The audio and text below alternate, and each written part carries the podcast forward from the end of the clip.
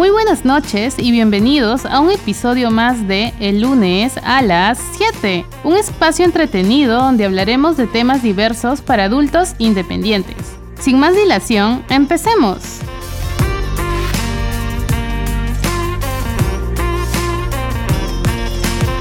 Muy buenas noches, bienvenidos a un nuevo episodio de lunes a las 7, retomando esta segunda temporada en este 2022 después de un 2021 algo confuso, con diferentes problemas a nivel mundial, a nivel nacional.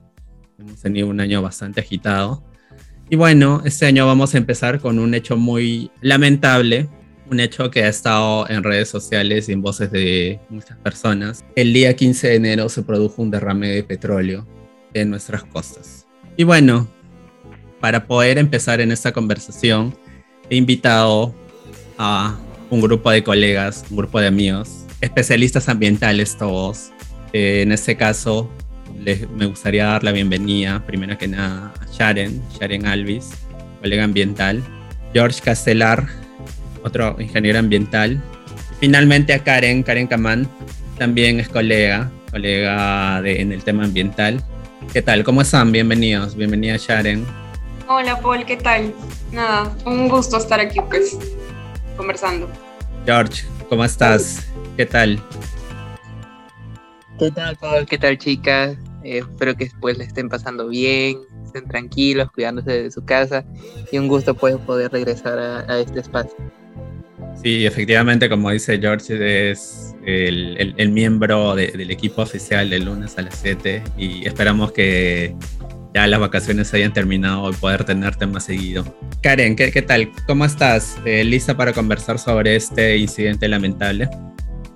Sí, hola Paul, hola chicos, hola Sharon, George y hola a todos y todas que se están conectando hoy. Y esperamos que la información que hoy les demos pues abra, se abra debate a que ustedes también investiguen más, conozcan más y así como este, creen otros espacios de divulgación científica y de discusión para que de esa manera también más personas nos involucremos en los temas ambientales, ¿no? Y qué mejor manera en en un hecho que nos afectaba a todos y todas, ¿no? En la medida de este derrame, que si bien de repente no vamos a la playa, pero estamos viendo cómo está impactando no solo a las personas que trabajan y viven de esto, sino también a todos los, a todos los ecosistemas que están en esa zona, ¿no? Sí, y así como lo menciona Karen, eh, y como ha sido siempre objetivo de este espacio, es generar un poco de crítica por parte de todas las personas que escuchan este podcast y que puedan, primero que nada, informarse de todas las fuentes posibles y ese mismo generar conciencia crítica sobre la información que también están asimilando. Ya que no todo lo que se dice puede ser completamente cierto y tampoco es eh, desestimable dependiendo de los diferentes medios de comunicación. Y bueno, en este espacio, en este primer capítulo, esperamos que podamos realizar uno segundo. Vamos a relatar un poco qué ha pasado ese día, empezando por contarles cuál es el proceso mediante el cual eh, se estaba haciendo una descarga de un carguero, de un buque petrolero. Así también vamos a conversar sobre qué tipos de acciones debió haberse realizado, qué nos dice un poco la legislación sobre este aspecto, ¿no? ¿Qué se debió hacer en ese momento? También profundizar un poco sobre qué medidas de remediación hay, si ha habido casos a nivel nacional internacional eh, y qué tipo de tecnologías usaron. ¿no? Mucho se ha hablado de que las acciones que se están realizando no son las adecuadas, pero vamos a ahondar un poquito ahí. Y bueno, finalmente conversar qué podemos hacer eh, nosotros ciudadanos a pie, tal vez no muy dedicados a este tema, y también qué consideraciones tenemos que tener. Bueno, para poder empezar con el primer espacio, vamos a conversar sobre el proceso, ¿no? Eh, bueno, y, para empezar a comentarles de que para los que no saben, para los que han estado tal vez investigando un poquito más, lo que hay en la Pampilla es una refinería. Aquí llega el crudo, aquí se destila, se fracciona en diferentes subproductos que finalmente son los que tenemos en el mercado nacional. Diferentes tipos de combustibles, aceites minerales y uno de los últimos eh, productos que también se pueden llegar a producir en ese tipo de instalaciones eh, son eh, lo que se llaman los componentes bituminosos. Ya es la fracción más pesada del petróleo o del crudo que se trata en, este espacio. Entonces, ¿qué pasó ese día, no? El día 15 de enero.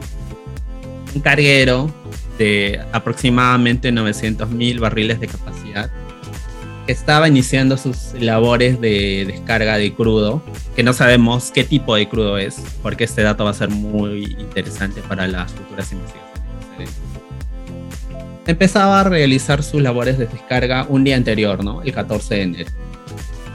El 15 de enero se notifica mediante o directamente por la empresa que administra la refinería que había un incidente donde se habría liberado una pequeña cantidad de crudo.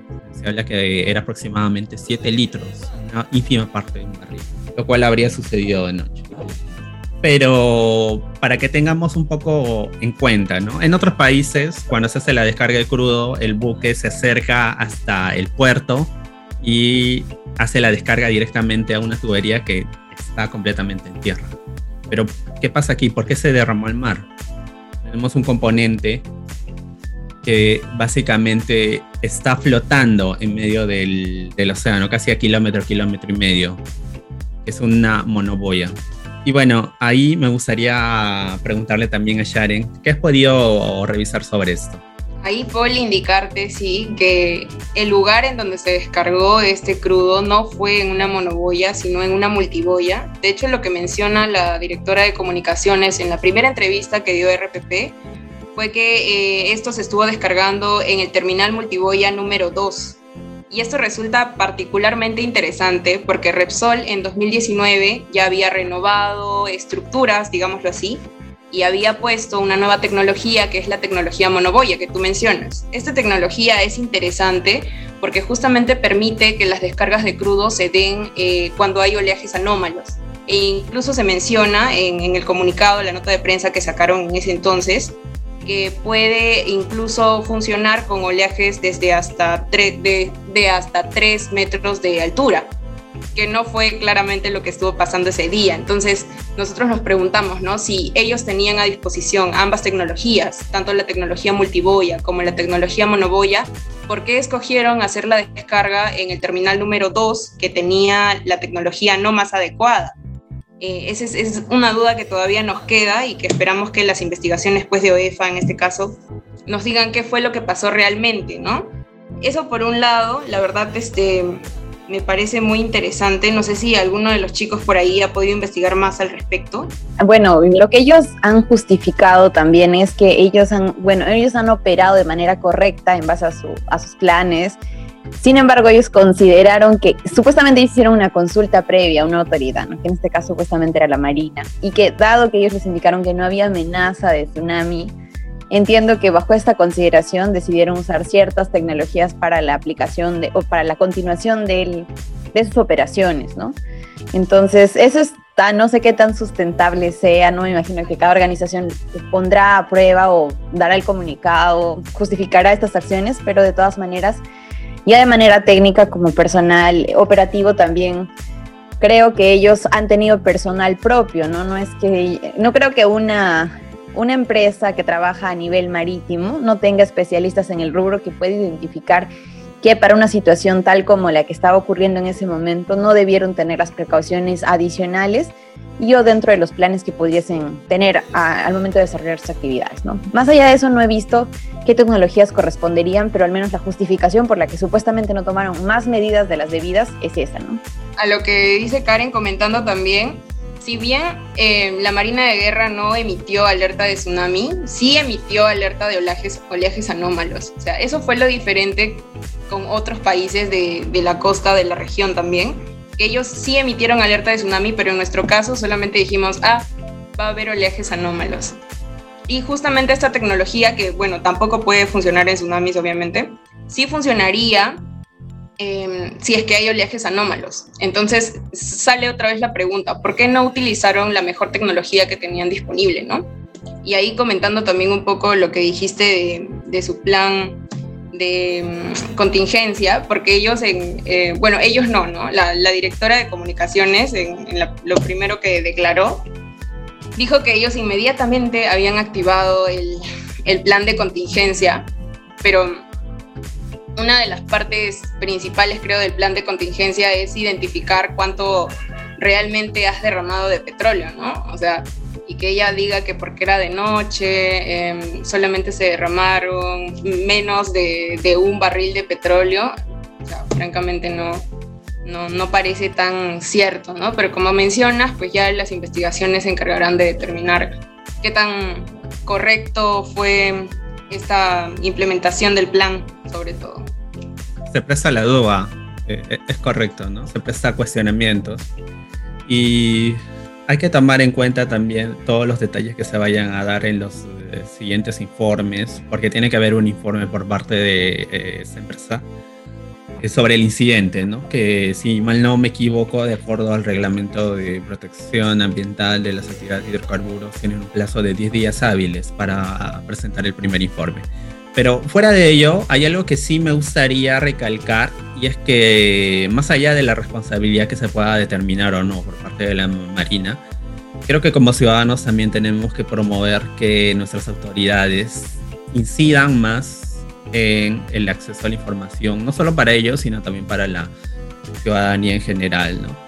En diferentes eh, tweets, en diferentes publicaciones en las redes sociales ha podido ver capturas de la plataforma de las estaciones oceanográficas que se tienen en el Perú, teniendo básicamente tres, uno en la parte de Lima y las otras dos ubicadas en el norte y el sur del país, cuando países como Chile tienen muchas más y obviamente un adecuado monitoreo del estado del mar puede facilitar que estas alertas de tsunami o de oleajes anómalos puedan ser brindadas con una mayor precisión y poder evitar cualquier otro incidente, ya sea este o el que se pueda dar, ¿no? Porque no solo ha podido ser un desastre ambiental como este, sino también pérdida de vidas si hubiéramos tenido un tsunami considerable, justamente eh, hay, un, hay, hay testimonios de veleristas que estuvieron por la zona, miembros de la Asociación de Vela Oceánica del Perú,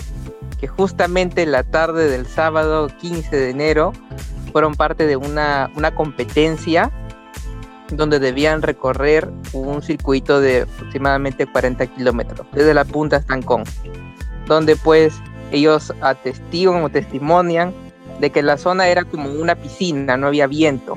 Y justamente por eso se canceló la competencia, porque el mar estaba en calma. Después de casi tres horas, ellos pues estuvieron flotando en la zona. No hubieron olas, no había tsunami en ese punto. Fotografías, tienen videos registrados por los competidores que demuestran en efecto que el mar se encontraba calmo y no se registraban oleajes en la zona. Entonces esto va a contribuir también a las investigaciones para determinar pues el verdadero origen del derrame de petróleo frente pues a, las costas de Ventanilla. Ese es un dato interesante de, de analizarse y mencionarse. Efectivamente, efectivamente, George. Y ese mismo también hay que tener en cuenta que estos buques tienen un calado profundo. ¿no? Eh, en algunos casos, buques de similar tamaño eh, llegan hasta casi 27 a 30 metros eh, de de calado. Es por eso que precisamente esta descarga se hace en mar adentro, en el caso de esta refinería, y no en, las costas, como puede hacer en otra refinería. Probablemente ahí también se tiene que hacer una investigación. Y quién sabe, hasta tomar acciones en, en el futuro de si la tecnología utilizada tiene que ser revisada o no. Pero hay algo que también me gustaría comentarles y que he estado o, he revisado sobre las declaraciones que dio Manuel Pulgar, Vidal, antiguo ministro del Ambiente, en una entrevista que le hace una radio local. Él mencionó de que en las primeras investigaciones que se hace por parte de las autoridades competentes, entiendo sea OEFA y parte incluso del Ministerio del Ambiente, se ha podido notar que ha habido gran cantidad de instrumentos, de maquinaria, incluso hasta de personal que no estaban en la zona, pudiendo tenerse en cuenta de que el equipo de emergencia podría no haber hecho los entrenamientos adecuados como justificación la pandemia. Y no solo eso, las autoridades competentes también han tenido situaciones similares. Eh, en el caso de OEFA no había una capacidad de respuesta bien rápida precisamente eso, por eso, ¿no? Porque se estaría eh, o se habría dejado de realizar este tipo de ensayos ante incidentes de este tamaño precisamente por la pandemia. Lo cual no podría ser una justificación dable, particularmente desde mi punto de vista, porque sería, tal como lo dijo el, el ex ministro en estas declaraciones, de que es como que por el hecho de que me enfermé, COVID, no tengo mi mochila de emergencia en mi casa para así. Una situación con la otra no podría ser. Respecto a esto, justo como estaba revisando el plan de contingencia, que oh, ha sido aprobado en 2016, o sea, ha sido aprobado incluso antes de pandemia, como para decir que no es algo totalmente nuevo, y que creo que esto justamente debería ser el, este plan, viene a ser justamente esta, esta hoja de ruta de trabajo que debería servir no solamente a nivel de preparar al personal para la acción, sino también para tener a los directivos encaminados para poder tomar acciones. ¿no? Como señaló Sharon, al poder implementar esta, como bien su nombre lo dice, nos va a permitir tomar acciones cuando ocurre alguna contingencia, por decirlo. No hay otra manera de explicarlo.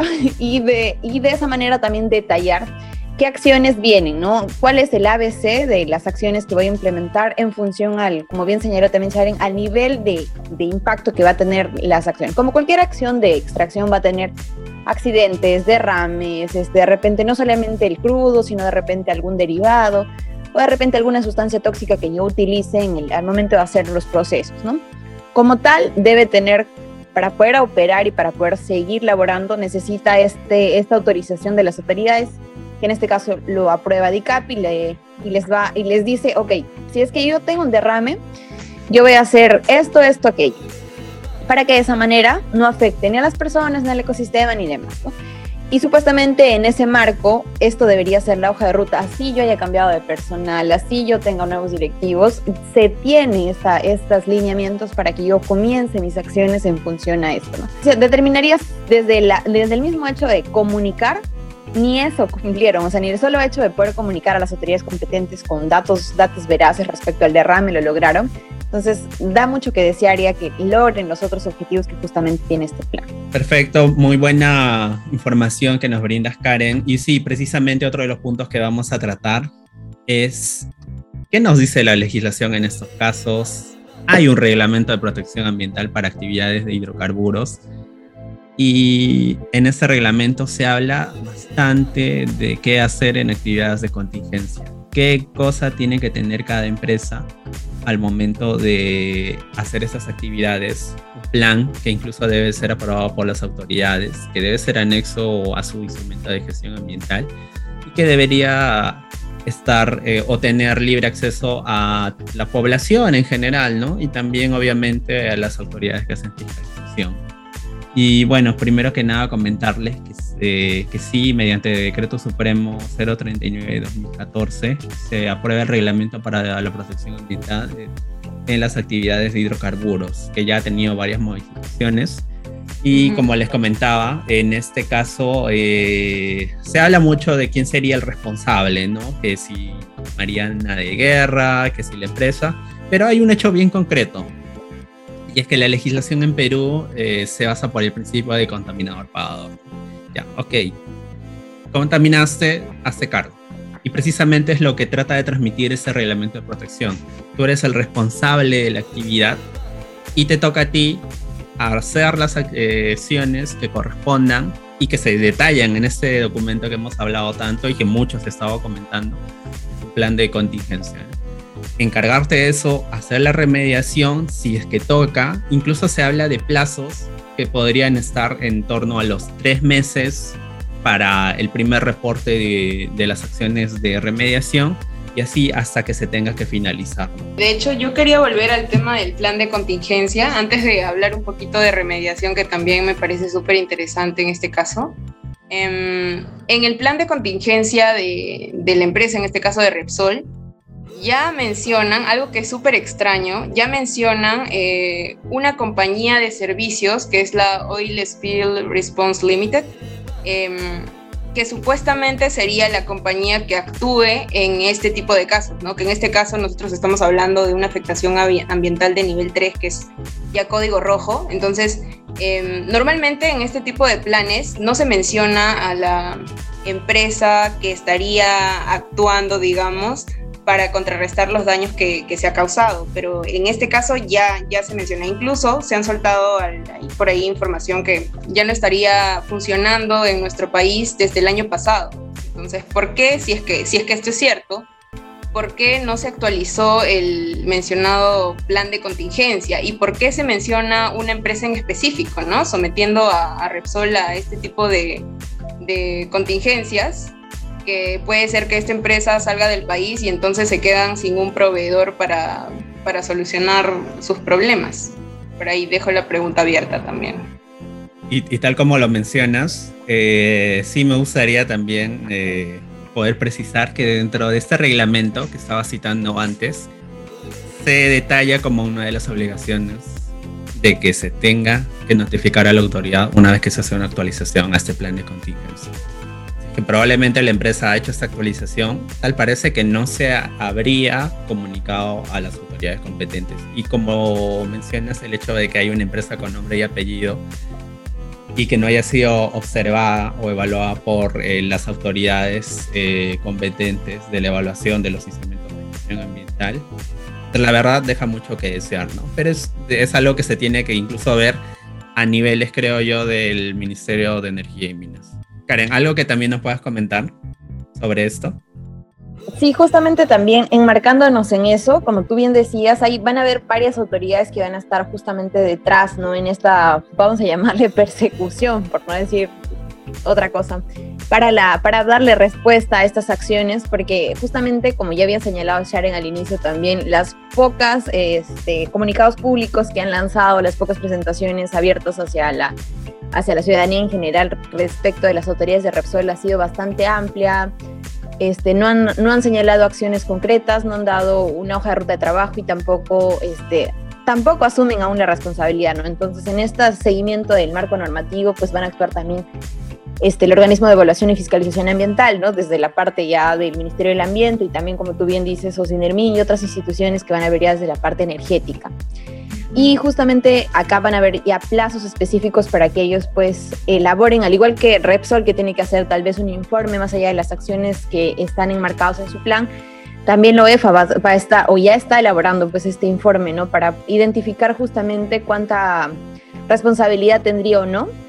Y también eh, dentro, en este, en este marco de trabajo del, del tiempo en el que debería estar trabajando ya eh, Repsol para dar medidas, también ellos dentro de su plan de contingencia hablan primero de comunicar, cosa que no hicieron, como bien señalaste, este, o si lo hicieron al inicio, pues lamentablemente indicaron un volumen de derrame muy mínimo, entonces ahí ya un primer o segundo ya jalón de orejas, también hablan, por ejemplo, de que en función a la expansión del derrame, no solamente pudieron pues este, quedarse en en, este, en poder, ah, digamos, extraer lo que estuviese más cercano a la zona afectada, sino también de ver cómo es la expansión de todo este espacio de derrame que hemos visto que está alcanzando pues a cada vez más playas y cada vez a más personas, más familias y más animales y otros este, ecosistemas que vienen afectándose en esta zona.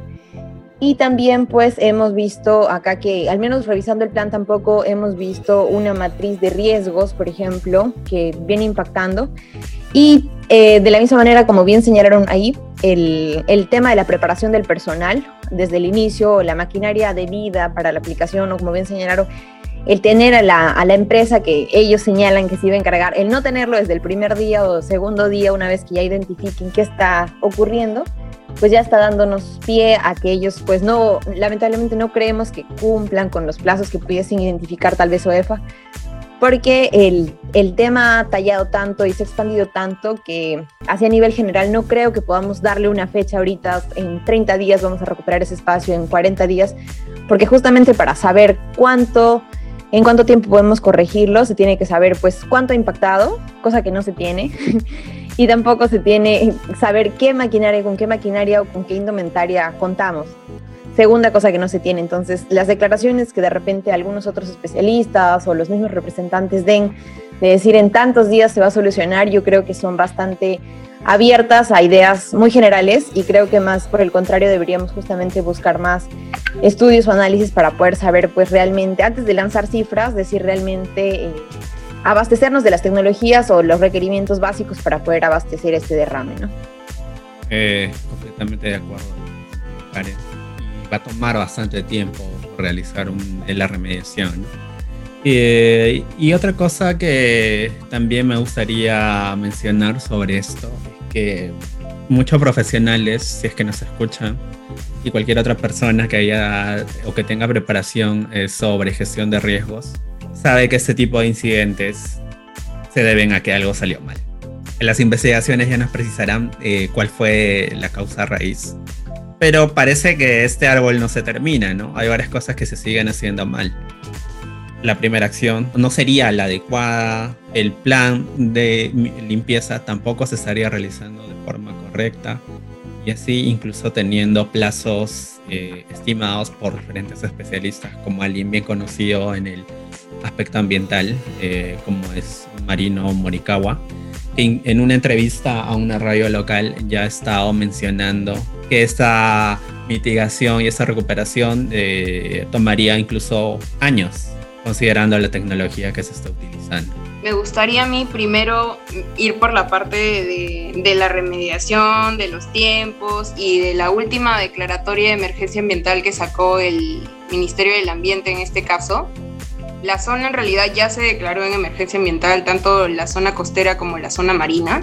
Y esto es particularmente importante porque la declaratoria de emergencia ambiental va de la mano de un plan de acción a corto plazo e inmediato. Entonces, en este plan ya por fin se establecen como que responsables, indicadores, plazos y quién le va a hacer el seguimiento a cada una de las acciones que se proponen para que tanto la empresa cumpla con, con las medidas, primero las medidas administrativas que ya se les impuso, ¿no? Porque ya les dieron plazo para limpiar las playas, en este caso la costa, ya les dieron plazos para contener el, avance del crudo en, la zona del mar, incluso tienen plazos para rescatar la fauna marina, pero, o sea, por ahí OEFA está cumpliendo con, con, su labor, en este caso supervisora y fiscalizadora, pero por otro lado la empresa no parece estar desempeñando su papel de manera adecuada, ¿no? O sea, creo que si nos ponemos a ver las redes sociales y, cómo es que se ha hecho este despliegue, solamente en limpieza de playas, porque la verdad es que de mar, en el mar no he visto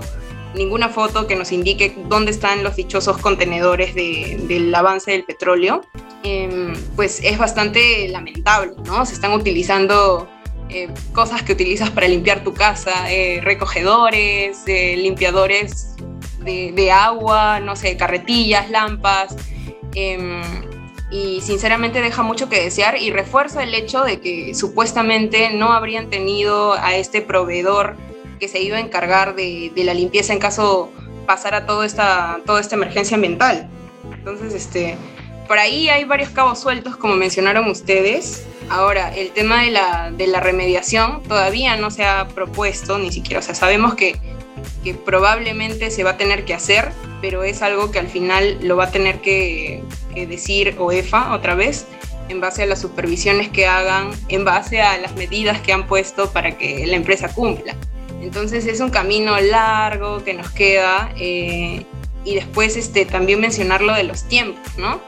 Eh, ¿Cuánto tiempo tiene la empresa para plantear un plan de rehabilitación? Que en este caso sería un símil a lo que es remediación ¿Cuánto tiempo tiene? Tiene más de 180, tiene como máximo, perdón, 180 días para plantear ese plan. Y después hay todo una, un, un periodo más en que OEFA tiene que revisarlo, este, lo tiene que revisar, em, las otras autoridades competentes tienen que dar su visto bueno, eh, eh, perdón, las autoridades vinculantes y la autoridad competente, en este caso el Ministerio de Energía y Minas, también tiene que ser finalmente el que le dé el ok para que este plan se pueda ejecutar.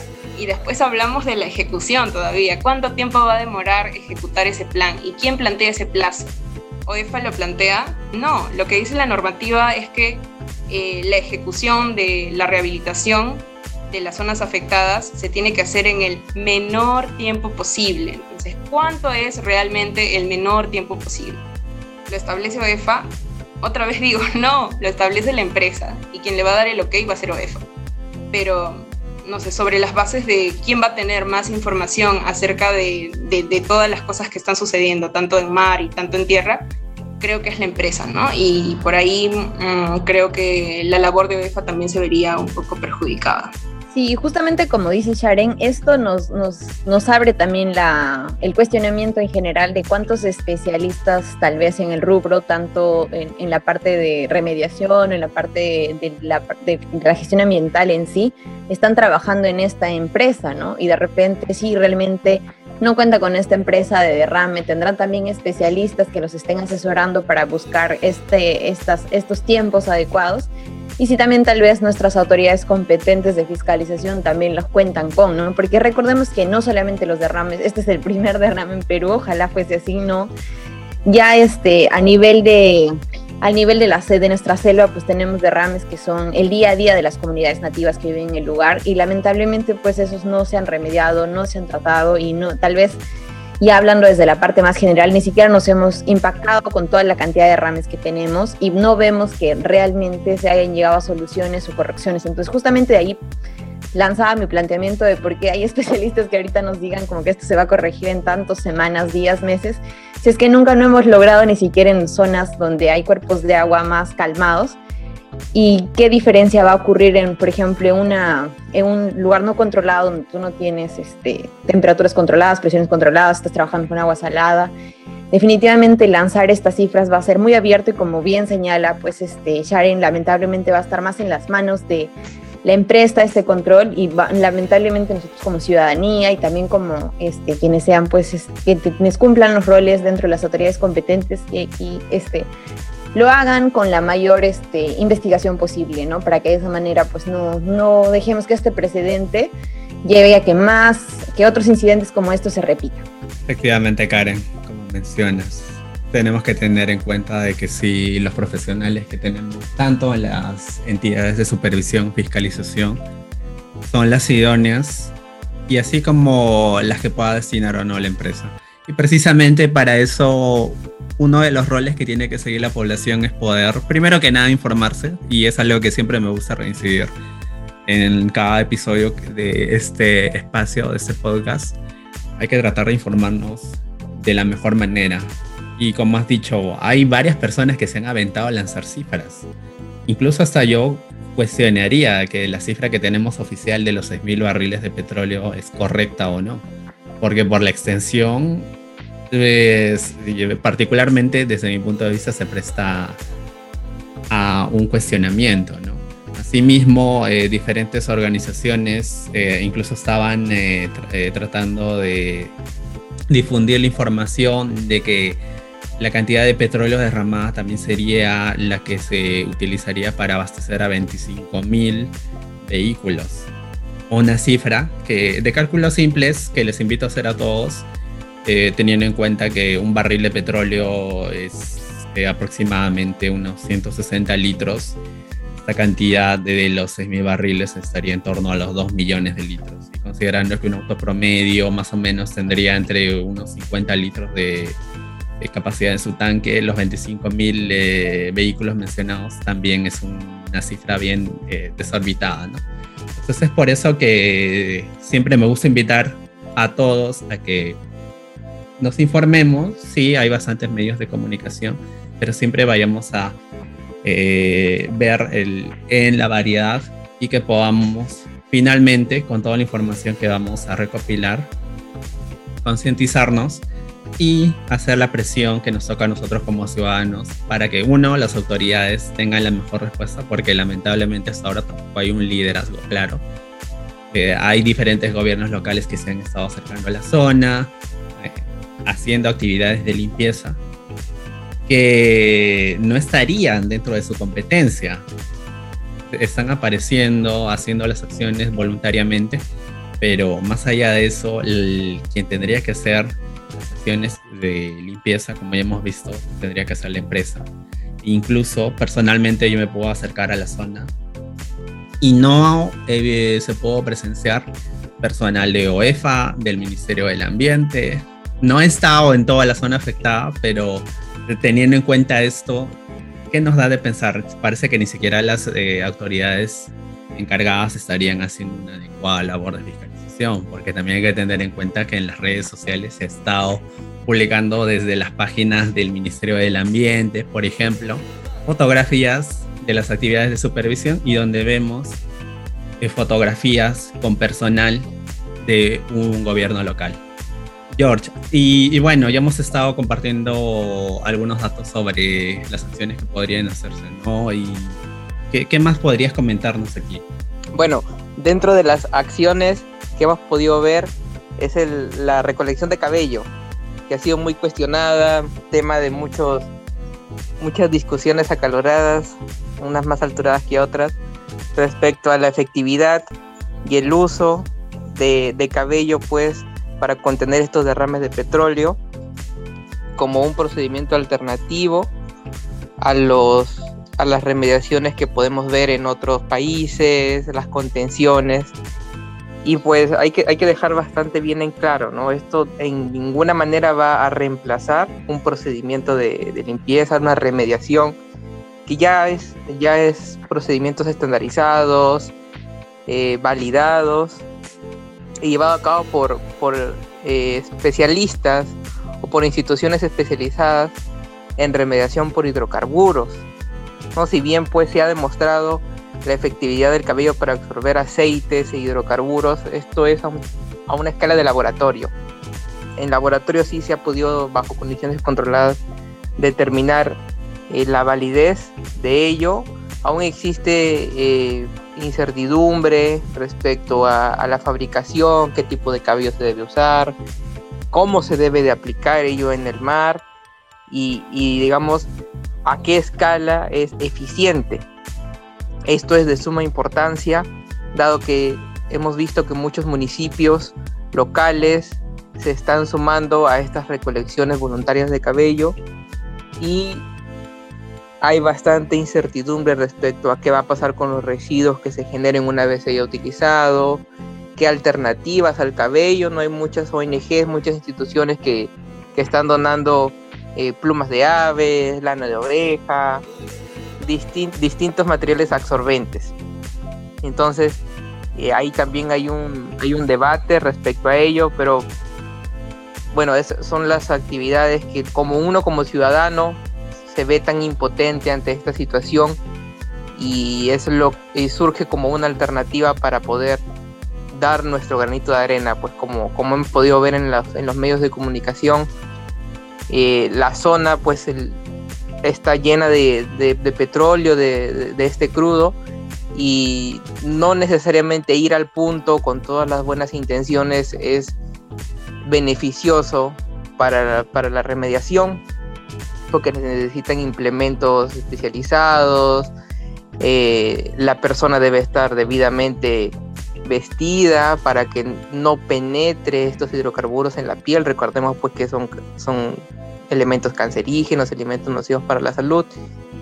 Y ante esa, ante esa, esa dificultad de poder dar la atención, surgen pues estos, estas donaciones de cabello que hemos podido ver en, la, en diferentes puntos de, la ciudad de Lima. Sharon, y Karen, algo adicional que nos podrían comentar, tal vez han podido revisar qué otras tecnologías existen actualmente para hacer el, tratamiento y si estas han sido utilizadas quizás en algún caso internacional o no. Paul, por ejemplo, cuando revisé más que todo el plan de contingencia, que ha sido algo que en lo que me obsesionó un poquito, es el tema de cuál era saber, por ejemplo, si es qué equipo ellos señalaban que ya disponían para un derrame como estos, ¿no? Entonces, por ejemplo, es, acá habrán escuchado ya, ya que, hemos, ya que hemos estado de repente todos en redes leyendo de los famosos skimmers, que son justamente estos equipos que nos ayudan a recuperar el, hidrocarburo del mar, ¿no? Como sabemos, el hidrocarburo pues, es como un aceite, por decirlo así, porque se va a separar del agua, pero lamentablemente va, va a generar una capa pues sobre la superficie marina ¿Y cómo nos afecta a nosotros? Pues nos afecta si es que, digamos, si somos, eh, para los seres humanos, eh, en nuestra piel nos va a generar irritación, conjuntivitis, de la misma manera esto a los animalitos, pero en el mar afecta en mayor medida porque taparía toda la... oscurecería y elimina el intercambio este, de oxígeno del agua y afecta todo al ecosistema marino interno. Y hasta cuando precipita también afecta el ecosistema que ya está eh, más en la profundidad marina, ¿no? Entonces, esto supuestamente estos skimmers van a succionar este hidrocarburo, lo va a separar del agua y nos va a ayudar a hacer un flujo mayor. Por ejemplo, en el, en el, justamente en este plan de contingencia señalan que tienen dos unidades operativas, operativas de skimmers, ¿no? De skimmers, por ejemplo, dicen tener un skimmer de disco oleolífico que funcionaría a una capacidad de 15 metros cúbicos hora, por ejemplo. Y en teoría nosotros tenemos, por ejemplo, el derrame, imagínense, de 60 barriles, pues son más de 900 metros cúbicos de derrame. Entonces, imagínense cuántas horas demoraría. Pero ya, hagamos de cuenta que si el derrame fue el 15 de enero, pues ya a estas alturas deberíamos tener una capacidad de recolección amplia, ¿no? Aparte, un skimmer tipo vertedero, que también acá señala tener una, una, unidad a una capacidad de 30 metros cúbicos hora, que también hubiera ayudado, ¿no? Este, de la misma manera, material absorbente, hidrocarburo, que debió funcionar pues como barrera, como paños absorbentes, que justamente, como bien señalaba ahí pues George, ya se han hecho varios estudios que hemos mismo señaló el tema de buscar estos materiales absorbentes para retener el, hidrocarburo, que si bien ahorita pues el, el, único canal de participación ciudadana que hemos encontrado es el de cabellos, recordarles a todos y todas que nos están escuchando que siempre eh, aporten, porque es nuestra manera de aportar, a justamente a las organizaciones este, que van a poder luego finalmente disponer estos residuos, porque este hidrocarburo se va a quedar en el pelo, pero finalmente tiene que disponerse como residuo peligroso, ¿no? Y si ustedes donan a cualquier otra institución que al final lo va a tirar nada más, no vamos a estar haciendo una ayuda, sino por el contrario, probablemente agravemos el error, ¿no? Sino que súmense estas iniciativas, lean más al respecto, pero recordemos que todas se han probado mayormente en temas de laboratorio, entonces no sabemos en qué condiciones van a funcionar, pero todo apoyo a estas alturas es muy bien recibido. Ya vamos a una semana de, de este incidente, pues, ¿no? Ahí solamente agregar a lo que dijo Karen, eh, bueno, recalcar lo que dijo en realidad, que, si bien están existiendo estas iniciativas por parte de, colectivos, de organizaciones, sobre todo la del cabello, ¿no? que es lo que más ha sonado, eh, en realidad no conocemos cómo es que esta organización madre, que me parece que es solamente una, Herboom, Herboom Perú, eh, va a realizar el tratamiento de, del residuo. ¿no? De hecho, yo he tenido la oportunidad de de obtener el informe que ellos han generado eh, supuestamente para realizar esta iniciativa y sus anexos. Y realmente no, tiene, no, no se ve algo muy estructurado ni muy claro sobre cómo es que van a hacer estos, este, estos cilindros de nylon con el cabello dentro, eh, cómo es que se va a poner eso en el agua y si es que si es que en realidad es tan seguro como, como parece, ¿no? Porque qué pasaría que estos cilindros no estén confeccionados de la mejor manera y por ahí, eh, no sé, todos los cabellos que ya habían recolectado algo de crudo se, se, se, viertan al mar nuevamente, cómo se recuperaría eso.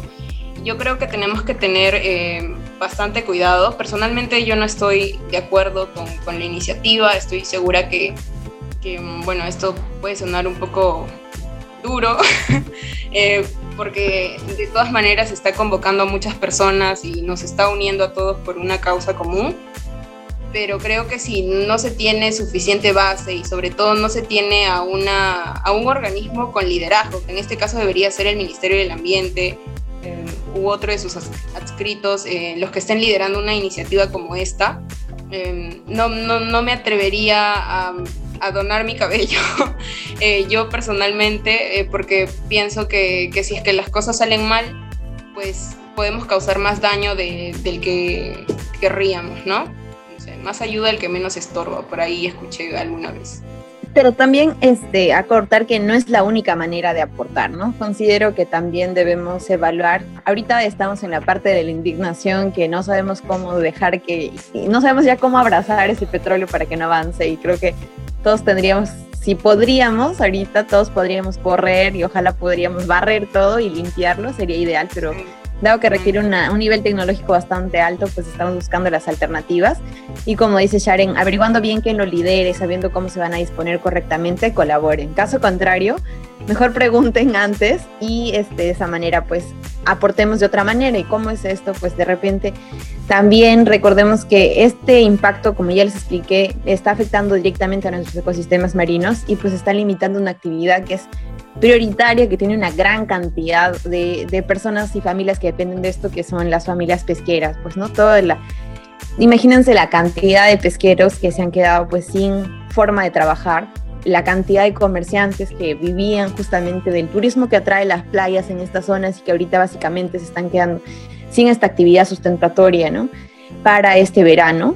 Entonces, es también de repente buscar apoyos sociales como a las ollas comunes de las zonas afectadas para que de esa manera también podamos apoyar a, estas, a estos lugares, familias que de repente ahorita no van a tener un canal de subsistencia porque recordemos que, claro, de repente el, nivel de ya este, el nivel pesquero industrial pues probablemente va a poder llegar a profundidades más amplias.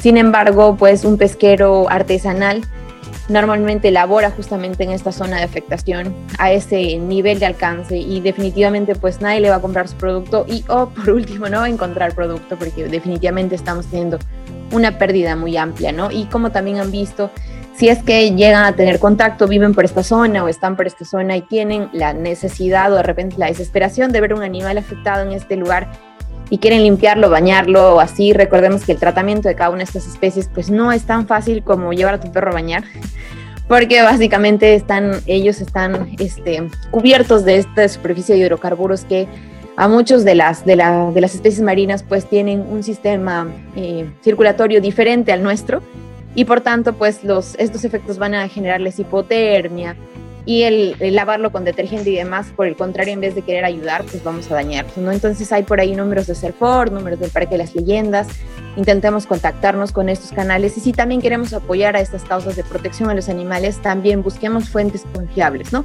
Si alguien te dice ven para lavar pingüinos, pues no es la forma, ¿no?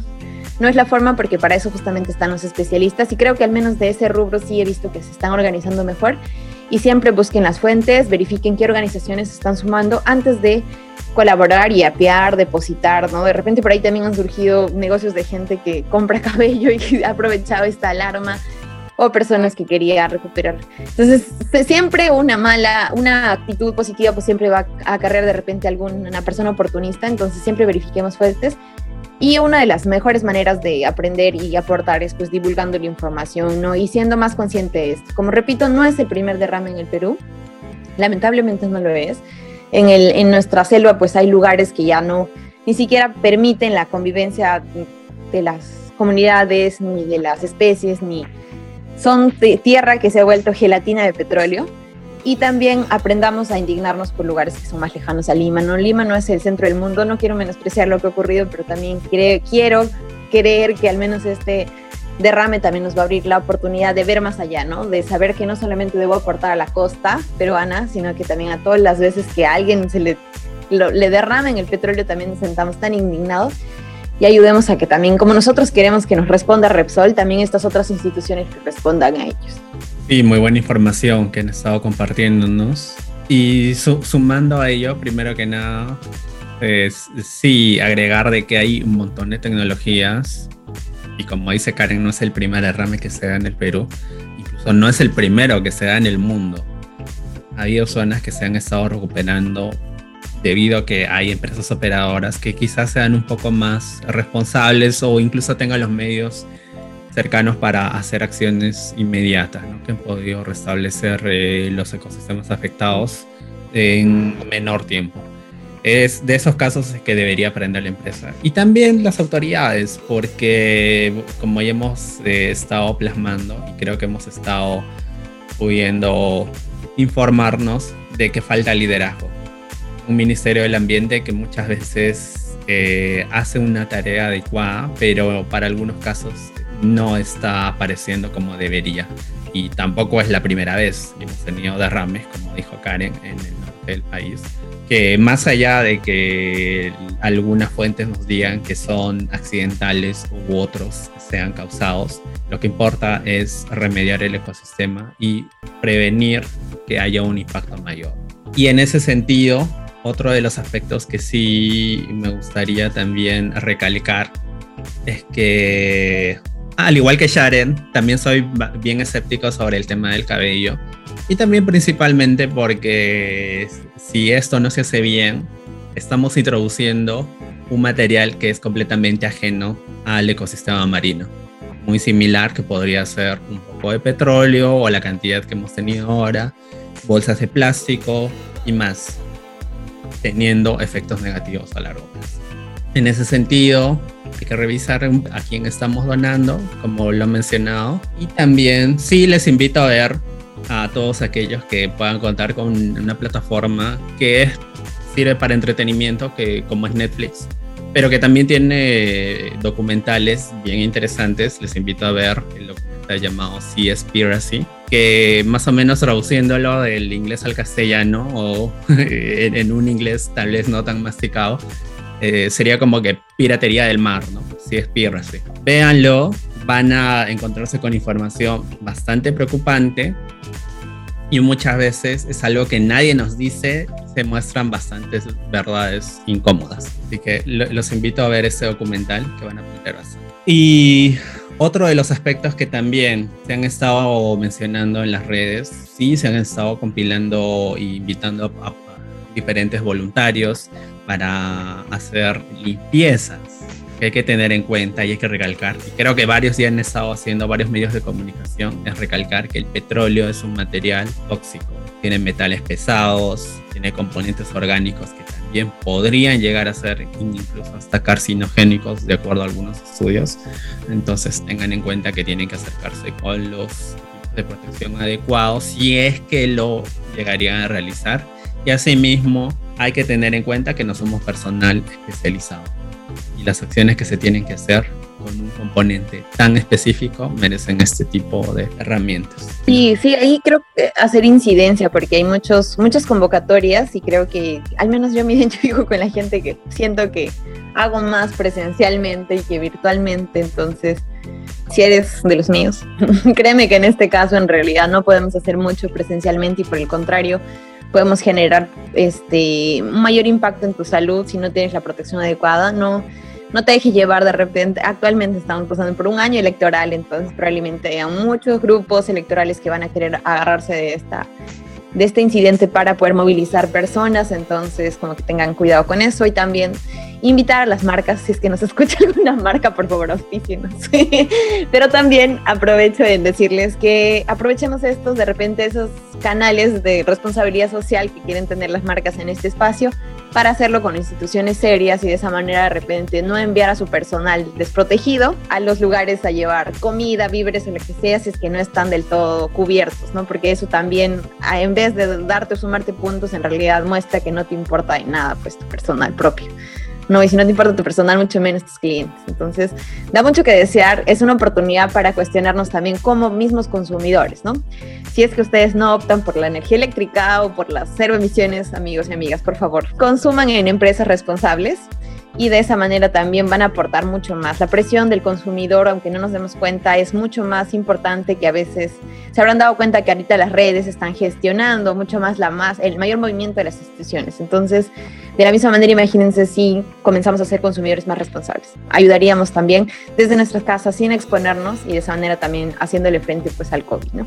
Sí, y como mencionas Karen, eh, en realidad eh, quiero recalcar una frase que vi en uno de estos reels, no recuerdo de quién será o quién tendrá la autoría, pero donde se decía que una empresa privada es del pueblo porque si no trabaja para el pueblo, desaparece.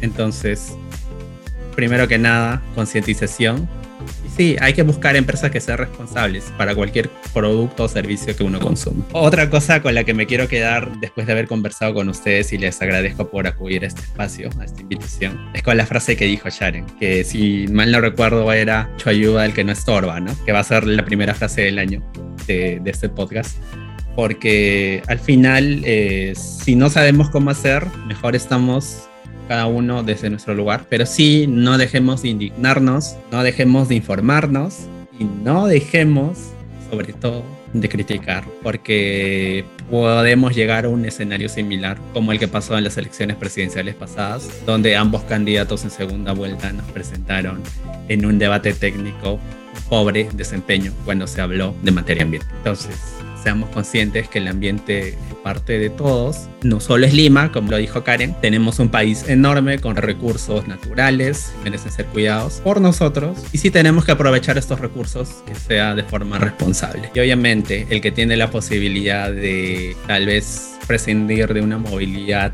que utilice eh, alguna, algún tipo de energía térmica, o sea, ya sea con combustibles o con gas natural, que lo haga si tenemos esa posibilidad de utilizar una bicicleta, es la oportunidad para volver a aprovechar y reincidir ese espacio. Pero si no lo podemos, porque por, por B vivimos lejos, ya que a veces hablamos siempre desde nuestra comodidad. Entonces hay un montón de acciones por las que uno puede aportar a cuidar el ambiente. Y no solo cuando pasan este tipo de incidencias, porque también hay otros asesinos invisibles que a veces no se notan por parte de las autoridades y ni siquiera por nosotros mismos, como es el caso de la calidad del aire ya casi para cerrar eh, este primer episodio del 2022. Solamente recalcar lo que dijo Karen, que invitamos a todos a seguir involucrándose más allá de las emergencias y sobre todo más allá de Lima, ¿no? Suena un poco cliché ya últimamente decir Lima no es el Perú, Lima no es el centro del mundo, pero realmente es así, ¿no? Estas situaciones se repiten día a día, bueno, no día a día, pero digamos que cada cierto tiempo lastimosamente en distintas partes de nuestro país, en nuestra selva peruana y también en Talara, por ejemplo, en Piura. Eh, y es importante que volteemos a ver eso, que volteemos a verlo y que nos indignemos de la misma manera y que sobre todo exijamos cambios estructurales, ¿no? que no solamente nos quedemos con las medidas que puede brindar OEFA o las medidas que pueden brindar las, las distintas autoridades competentes en este caso, sino algo más, o sea, que, que realmente se necesita, realmente debemos seguir apoyando el, tema de los combustibles fósiles, como mencionaban ustedes, ya deberíamos estar entrando a una política de energías renovables que no se está viendo en nuestro país eh, todavía. Preguntarnos más cosas, ¿a dónde realmente queremos ir como país? ¿Dónde queremos quedarnos? Solamente eso. Y también, bueno, aportando a eso, ¿no? agradecerles a todos porque creo que hemos conversado muy chévere. Ojalá se repita. Y, este, y también comentarles a todos todos quienes nos escuchen, decirles que esta es una oportunidad clave, como señala Sharon, para hacer cambios personales, cambios a nivel estructural y también comenzar a, a cuestionarnos a nivel personal realmente como consumidor, qué estoy haciendo, eh, qué empresa, a qué empresas estoy apoyando y esos productos que yo estoy consumiendo, cómo llegaron a mí, ¿no? Cómo llegó ese combustible que yo uso todos los días para movilizarme, este, a qué comunidad tuve que afectar de repente para llegar cómodo y con aire acondicionado desde mi chamba hasta mi casa. Entonces esas cositas a veces también te van a ayudar a cuestionarse y de repente a nivel mucho más macro, como señala Sharon también, saber elegir, saber saber decidir quiénes queremos que nos gobiernes y, y, quiénes nos van a enrumbar justamente a situaciones para poder manejar situaciones como estas, ¿no? Y saber que las empresas que están en nuestros países también sepan que la ciudadanía no está dispuesta a que destruyan nuestros recursos y que una ciudadanía organizada desde donde pueda pues va a poder exigir la, la, el cuidado no solamente a nivel pues energético sino a nivel ambiental que como ahora se estarán dando cuenta afecta no solamente pues cuando pensamos en ambiente a veces pensamos que solamente son plantitas y animalitos y ahora nos damos cuenta realmente que nosotros somos un componente de este ambiente y que nos afecta a un nivel social y económico bastante amplio. ¿no? Entonces estamos a tiempo de aprovechar esta crisis, tal vez por llamarlo así, para poder tomar acciones, mejorar y pues ser justamente mejores profesionales en lo que trabajemos realmente para poder responder a estas necesidades del país. Y gracias por escucharnos. Finalmente, eh, agradecerles, George, Sharon, Karen, toda la información que hemos tratado de compartir con las personas que nos vayan a escuchar, que también sea criticada, porque como lo han dicho, incluso más que una población organizada, creo que una población informada va a lograr ese cambio que necesitamos en el, en el, Perú y en el mundo en general, ¿no? A veces se habla de cambios, eh, que las instituciones, que la normativa, cuando, que creo yo, uno de los componentes más importantes son los actores, y eso parte de cada uno. Formarnos, ser críticos y hacer las acciones correctas teniendo en cuenta todos esos componentes. Si consumo algo, hay que evaluar qué camino llegó hasta nosotros. Esperamos tener un segundo episodio ya con más detalles de este problema. Los invito eh, públicamente para que eh, podamos hacer este segundo episodio. Y sí, poder seguir debatiendo más sobre temas ambientales. Sharon también habló de la transición energética. Es otro punto que, que también de, sería interesante tocar, ya que hay bastante información que tampoco es eh, muy conocida por el público de a pie como ha pasado ahora, como muchas personas se han enterado que existía OEFA. No sabían que existía OEFA. No sabían que el Ministerio del Ambiente fue creado en el 2008 y antes no teníamos un Ministerio del Ambiente. Y así vamos a tener más información en los siguientes episodios, vamos a tener más temas importantes y también vamos a tener más invitados altamente informados como los que hemos tenido el día de hoy. Bueno, sin más que decir, eso sería todo por mi parte y los esperamos otro lunes a las 7. Buenas noches.